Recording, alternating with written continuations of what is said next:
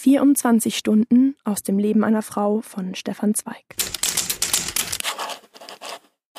Vorlesungszeit.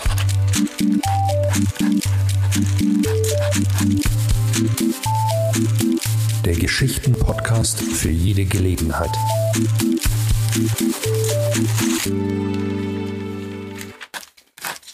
In der kleinen Pension an der Riviera, wo ich damals, zehn Jahre vor dem Kriege wohnte, war eine heftige Diskussion an unserem Tische ausgebrochen, die unvermutet zu rabiater Auseinandersetzung, ja sogar zu Gehässigkeit und Beleidigung auszuarten drohte. Die meisten Menschen sind von stumpfer Fantasie. Was sie nicht unmittelbar anrührt, nicht aufdringlich spitzen Keil bis hart an ihre Sinne treibt, vermag sie kaum zu entfachen. Geschieht aber einmal knapp vor ihren Augen in unmittelbarer Tastnähe des Gefühls auch nur ein geringes, sogleich regt es in ihnen übermäßige Leidenschaft. Sie ersetzen dann gewissermaßen die Seltenheit ihrer Anteilnahme durch eine unangebrachte und übertriebene Vehemenz. So auch diesmal in unserer durchaus bürgerlichen Tischgesellschaft, die sonst friedlich Smalltalk und untiefe, kleine Späßchen untereinander übte und meist gleich nach der aufgehobenen Mahlzeit auseinanderging. Das deutsche Ehepaar zu Ausflügen mit Amateurfotografieren, der behäbige Däne zu langweiligem Fischfang, die vornehme englische Dame zu ihren Büchern, das italienische Ehepaar zu Eskapaden nach Monte Carlo und ich zu Faulenzerei im Gartenstuhl oder Arbeit. Diesmal aber blieben wir alle durch die erbitterte Diskussion vollkommen ineinander verhakt, und wenn einer von uns plötzlich aufsprang, so geschah es nicht wie sonst zu höflichem Abschied, sondern in hitzköpfiger Erbitterung, die, wie ich bereits vorweg erzählte, geradezu rabiate Formen annahm. Das Begegnis nun, das dermaßen unsere kleine Tafelrunde aufgezäumt hatte, war allerdings sonderbar genug. Die Pension, in der wir sieben wohnten, bot sich nach außen hin zwar als abgesonderte Villa dar, ach, wie wunderbar ging der Blick von den Fenstern auf den felsenzerzackten Strand, aber eigentlich war sie nichts als die wohlfeilere Dependance des großen Palasthotels und ihm durch den Garten unmittelbar verbunden, so dass wir Nebenbewohner doch mit seinen Gästen in ständigem Zusammenhang lebten. Dieses Hotel nun hatte am vorhergegangenen Tage einen tadellosen Skandal zu verzeichnen gehabt. Es war nämlich mit dem Mittagszuge um 12 Uhr 20 Minuten ich kann nicht umhin, die Zeit so genau wiederzugeben, weil sie ebenso für diese Episode wie als Thema jener erregten Unterhaltung wichtig ist, ein junger Franzose angekommen und hatte ein Strandzimmer mit Ausblick nach dem Meer gemietet. Das deutete an sich schon auf eine gewisse Behäbigkeit der Verhältnisse. Aber nicht nur seine diskrete Eleganz machte ihn angenehm auffällig, sondern vor allem seine außerordentliche und durchaus sympathische Schönheit. Inmitten eines schmalen Mädchengesichtes umschmeichelte ein seidig blonder Schnurrbart sinnlich warme Lippen. Über die weiße Stirn lockte sich weiches, braun gewelltes Haar, weiche Augen liebkosten mit jedem Blick. Alles war weich, schmeichlerisch, liebenswürdig in seinem Wesen, aber doch ohne alle Künstlichkeit und Geziertheit erinnerte er auch von fern zuvörderst ein wenig an jene rosafarbenen, eitel hingelehnten Wachsfiguren, wie sie in den Auslagen großer Modegeschäfte mit dem Zielstock in der Hand das Ideal männlicher Schönheit darstellen, so schwand doch bei näherem Zusehen jeder geckige Eindruck, denn hier war, seltenster Fall, die Liebenswürdigkeit eine natürlich angeborene, gleichsam aus der Haut gewachsene. Er grüßte vorübergehend jeden Einzelnen in einer gleichzeitig bescheidenen und herzlichen Weise, und es war wirklich angenehm zu beobachten, wie seine immer sprungbereite Grazie sich bei jedem Anlass ungezwungen offenbarte. Er eilte auf, wenn eine Dame zur Garderobe ging, ihren Mantel zu holen, hatte für jedes Kind einen freundlichen Blick oder ein Scherzwort, erwies sich umgänglich und diskret zugleich, kurz, er schien einer jener gesegneten Menschen, die aus dem erprobten Gefühl heraus, anderen Menschen durch ihr helles Gesicht und ihren jugendlichen Charme angenehm zu sein, diese Sicherheit neuerlich in Anmut verwandeln. Unter den meist älteren und kränklichen Gästen des Hotels wirkte seine Gegenwart wie eine Wohltat, und mit jenem sieghaften Schritt der Jugend, jenem Sturm von Leichtfertigkeit und Lebensfrische, wie sie Anmut so herrlich manchen Menschen zuteilt, war er unwiderstehlich in die Sympathie aller vorgedrungen. Zwei Stunden nach seiner Ankunft spielte er bereits Tennis mit den beiden Töchtern des breiten, behäbigen Fabrikanten aus Lyon, der zwölfjährigen Annette und der dreizehnjährigen Blanche, und ihre Mutter, die feine, zarte und ganz in sich zurückhaltende Madame Henriette, sah leise lächelnd zu, wie unbewusst kokett die beiden unflugen Töchterchen mit dem jungen Fremden flirteten.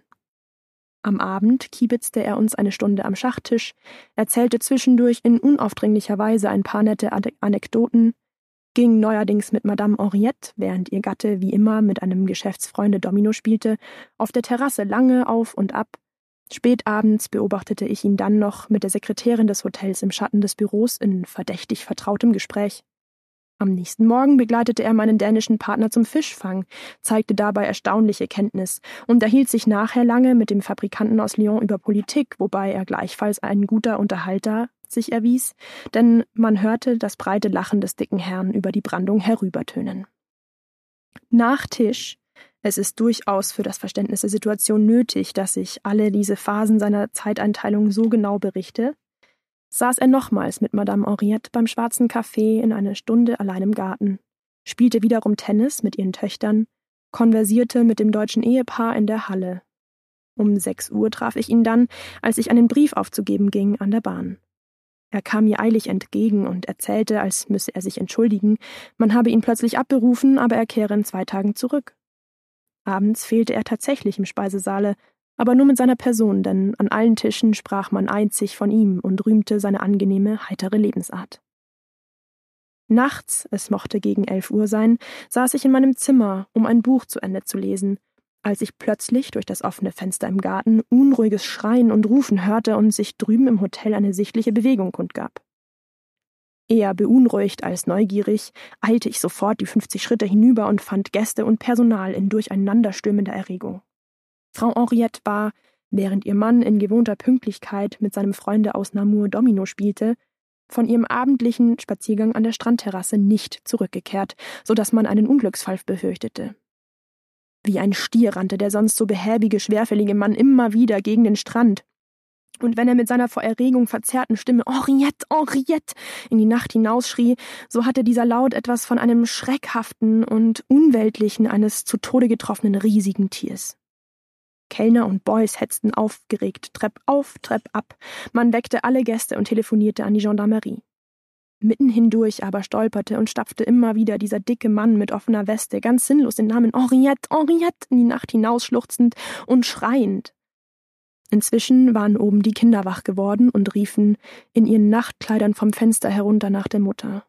Der Vater eilte nun wieder zu ihnen hinauf, sie zu beruhigen.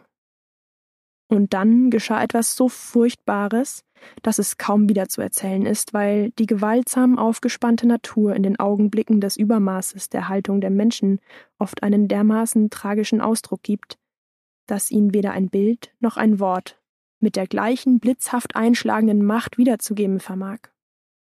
Plötzlich kam nämlich der schwere, breite Mann die ächzenden Stufen herab mit einem veränderten, ganz müden und doch grimmigen Gesicht. Er hatte einen Brief in der Hand. Rufen Sie alle zurück, sagte er mit gerade noch verständlicher Stimme zu dem Chef des Personals. Rufen Sie alle Leute zurück, es ist nicht nötig. Meine Frau hat mich verlassen. Es war Haltung in dem Wesen dieses tödlich getroffenen Mannes, eine übermenschlich gespannte Haltung vor all diesen Leuten ringsum, die neugierig gedrängt auf ihn sahen und jetzt plötzlich, jeder erschreckt, beschämt, verwirrt, sich von ihm abwandten.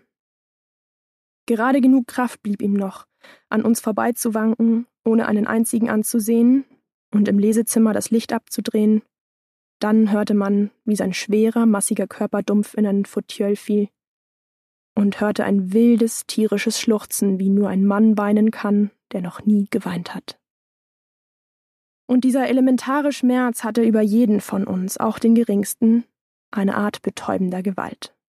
Keiner der Kellner, keiner der aus Neugierde herbeigeschlichenen Gäste wagte ein Lächeln oder andererseits ein Wort des Bedauerns.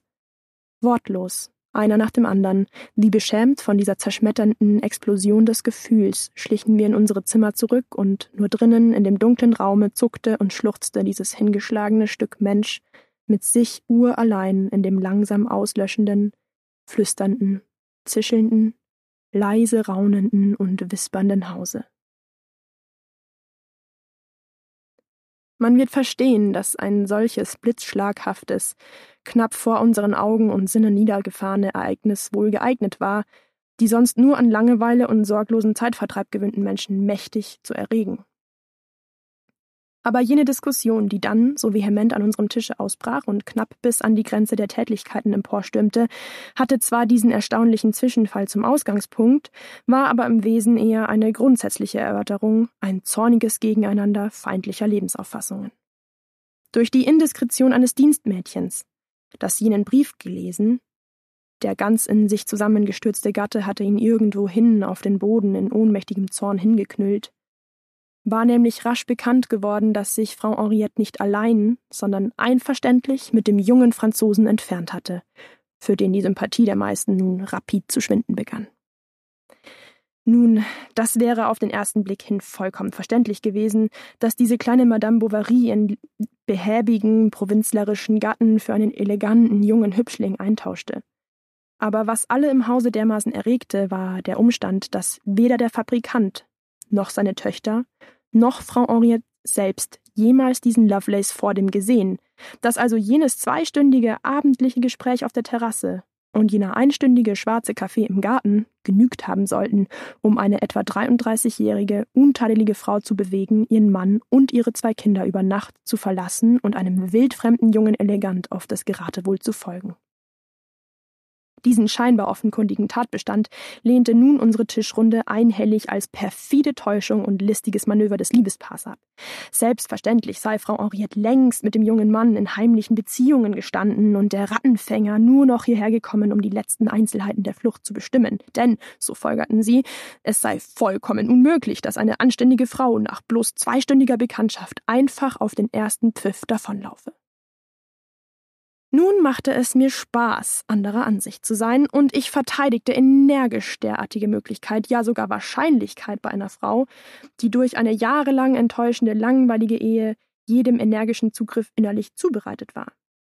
Durch meine unerwartete Opposition wurde die Diskussion rasch allgemein und vor allem dadurch erregt, dass die beiden Ehepaare, das deutsche sowohl als das italienische, die Existenz des Coup de Foudre als eine Narrheit und abgeschmackte Romanfantasie mit geradezu beleidigender Verächtlichkeit ablehnten. Nun, es ist ja hier ohne Belang, den stürmischen Ablauf eines Streits zwischen Suppe und Pudding in allen Einzelheiten nachzukäuen. Nur Professionals der Table d'hôte sind geistreich und Argumente, zu denen man in der Hitzigkeit eines zufälligen Tischstreits greift, meist banal, weil bloß eilig mit der linken Hand aufgerafft. Schwer auch zu erklären, wieso unsere Diskussion dermaßen rasch beleidigende Formen annahm. Die Gereiztheit, glaube ich, begann damit, dass unwillkürlich beide Ehemänner ihre eigenen Frauen vor der Möglichkeit solcher Untiefen und Fährlichkeiten ausgenommen wissen wollten. Leider fanden sie dafür keine glücklichere Form, als mir entgegenzuhalten. So könne nur jemand reden, der die weibliche Psyche nach den zufälligen und allzu billigen Eroberungen von Junggesellen beurteile. Das reizte mich schon einigermaßen, und als dann noch die deutsche Dame diese Lektion mit dem lehrhaften Senf bestrich, es gäbe einerseits wirkliche Frauen und andererseits Dirnennaturen, deren an ihrer Ansicht nach Frau Henriette eine gewesen sein musste, da riss mir die Geduld vollends. Ich wurde meinerseits aggressiv all dies abwehren der offenbaren Tatsache, dass eine Frau in manchen Stunden ihres Lebens jenseits ihres Willens und Wissens geheimnisvollen Mächten ausgeliefert sei, verberge nur Furcht vor dem eigenen Instinkt, vor dem Dämonischen unserer Natur, und es scheine eben manchen Menschen Vergnügen zu machen, sich stärker, sittlicher und reinlicher zu empfinden als die leicht verführbaren. Ich persönlich wieder fände es ehrlicher, wenn eine Frau ihrem Instinkt frei und leidenschaftlich folge, statt wie allgemein üblich ihren Mann in seinen eigenen Armen mit geschlossenen Augen zu betrügen. So sagte ich ungefähr, und je mehr ich dem nun aufknisternden Gespräch die andern, die arme Frau Henriette angriffen, umso leidenschaftlicher verteidigte ich sie, in Wahrheit weit über mein inneres Gefühl hinaus. Diese Begeisterung war nun, wie man in den Stunden diese Begeisterung war nun, wie man in der Studentensprache sagt, Tusch für die beiden Ehepaare, und sie fuhren ein wenig harmonisches Quartett derart solidarisch erbittert auf mich los, dass der alte Däne, der mit jovialem Gesicht und gleichsam die Stoppuhr in der Hand wie bei einem Fußballmatch als Schiedsrichter dasaß, ab und zu mit dem Knöchel mahnend auf den Tisch klopfen musste. Gentlemen, please. Aber das half immer nur für einen Augenblick. Dreimal bereits war der eine Herr vom Tisch mit rotem Kopf aufgesprungen und nur mühsam von seiner Frau beschwichtigt worden. Kurz ein Dutzend Minuten noch und unsere Diskussion hätte in Tätlichkeiten geendet, wenn nicht plötzlich Mrs. C wie ein mildes Öl die aufschäumenden Wogen des Gesprächs geglättet hätte. Mrs. C., die weißhaarige, vornehme alte englische Dame, war die ungewählte Ehrenpräsidentin unseres Tisches. Aufrecht sitzend an ihrem Platze, in immer gleichmäßiger Freundlichkeit jedem zugewandt, schweigsam und dabei von angenehmster Interessiertheit des Zuhörens, bot sie rein physisch schon einen wohltätigen Anblick. Eine wunderbare Zusammengefasstheit und Ruhe strahlte von ihrem aristokratisch verhaltenen Wesen. Sie hielt sich jedem Einzelnen fern, bis zu einem gewissen Grade, obwohl sie jedem mit feinem Takt eine besondere Freundlichkeit zu erweisen wusste. Meist saß sie mit Büchern im Garten, manchmal spielte sie Klavier, selten nur sah man sie in Gesellschaft oder in intensivem Gespräch. Man bemerkte sie kaum, und doch hatte sie eine sonderbare Macht über uns alle. Denn kaum, dass sie jetzt zum ersten Mal in unserem Gespräch eingriff, überkam uns einhellig das peinliche Gefühl, allzu laut und unbeherrscht gewesen zu sein. Mrs. C. hatte die ärgerliche Pause genützt, die durch das brüske Aufspringen und wieder sachte an den Tisch zurückgeführt sein des deutschen Herrn entstanden war. Unvermutet hob sie ihr klares, graues Auge, sah mich einen Augenblick unentschlossen an, um dann mit beinahe sachlicher Deutlichkeit das Thema in ihrem Sinne aufzunehmen. Sie glauben also, wenn ich Sie recht verstanden habe, dass Frau Henriette, dass eine Frau unschuldig in ein plötzliches Abenteuer geworfen werden kann, dass es Handlungen gibt, die eine solche Frau eine Stunde vorher selbst für unmöglich gehalten hätte und für die sie kaum verantwortlich gemacht werden kann? Ich glaube unbedingt daran, gnädige Frau. Damit wäre doch jedes moralische Urteil vollkommen sinnlos und jede Überschreitung im Sittlichen gerechtfertigt. Wenn Sie wirklich annehmen, dass das Crime passionnel, wie es die Franzosen nennen, kein Crime ist, wozu noch eine staatliche Justiz überhaupt? Es gehört ja nicht viel guter Wille dazu, und Sie haben erstaunlich viel guten Willen, fügte sie leicht lächelnd hinzu, um dann in jedem Verbrechen eine Leidenschaft zu finden und dank dieser Leidenschaft zu entschuldigen. Der klare und zugleich fast heitere Ton ihrer Worte berührte mich ungemein wohltätig und unwillkürlich, ihre sachliche Art nachahmend, antwortete ich gleichfalls halb im Scherz und halb im Ernst. Die staatliche Justiz entscheidet über diese Dinge sicherlich strenger als ich. Ihr obliegt die Pflicht, mitleidslos die allgemeine Sitte und Konvention zu schützen. Das nötigt sie, zu verurteilen statt zu entschuldigen. Ich als Privatperson aber sehe nicht ein, warum ich freiwillig die Rolle des Staatsanwaltes übernehmen sollte. Ich ziehe es vor, Verteidiger von Beruf zu sein. Mir persönlich macht es mehr Freude, Menschen zu verstehen, als sie zu richten. Mrs. C. sah mich eine Zeit lang senkrecht mit ihren klaren grauen Augen an und zögerte. Schon fürchtete ich, sie hätte mich nicht recht verstanden und bereitete mich vor, ihr nun auf Englisch das Gesagte zu wiederholen. Aber mit einem merkwürdigen Ernst, gleichsam wie bei einer Prüfung, stellte sie weiter ihre Fragen. Finden Sie es nicht doch verächtlich oder hässlich, dass eine Frau ihren Mann und ihre zwei Kinder verlässt, um irgendeinem Menschen zu folgen, von dem sie noch gar nicht wissen kann, ob er ihrer Liebe wert ist? Können Sie wirklich ein so fahrlässiges und leichtfertiges Verhalten bei einer Frau entschuldigen, die doch immerhin nicht zu den Jüngsten zählt und sich zur Selbstachtung schon um ihrer Kinder willen erzogen haben müsste? Ich wiederhole Ihnen, gnädige Frau, beharrte ich, dass ich mich weigere, in diesem Falle zu urteilen oder zu verurteilen. Vor Ihnen kann ich es ruhig bekennen, dass ich vorhin ein wenig übertrieben habe. Diese arme Frau Henriette ist gewiss keine Heldin, nicht einmal eine Abenteuernatur und am wenigsten eine Grand Amoureuse. Sie scheint mir, so wie ich sie kenne, nichts als eine mittelmäßige, schwache Frau, für die ich ein wenig Respekt habe, weil sie mutig ihrem Willen gefolgt ist, aber noch mehr bedauern, weil sie gewiss morgen, wenn nicht sogar schon heute, tief unglücklich sein wird.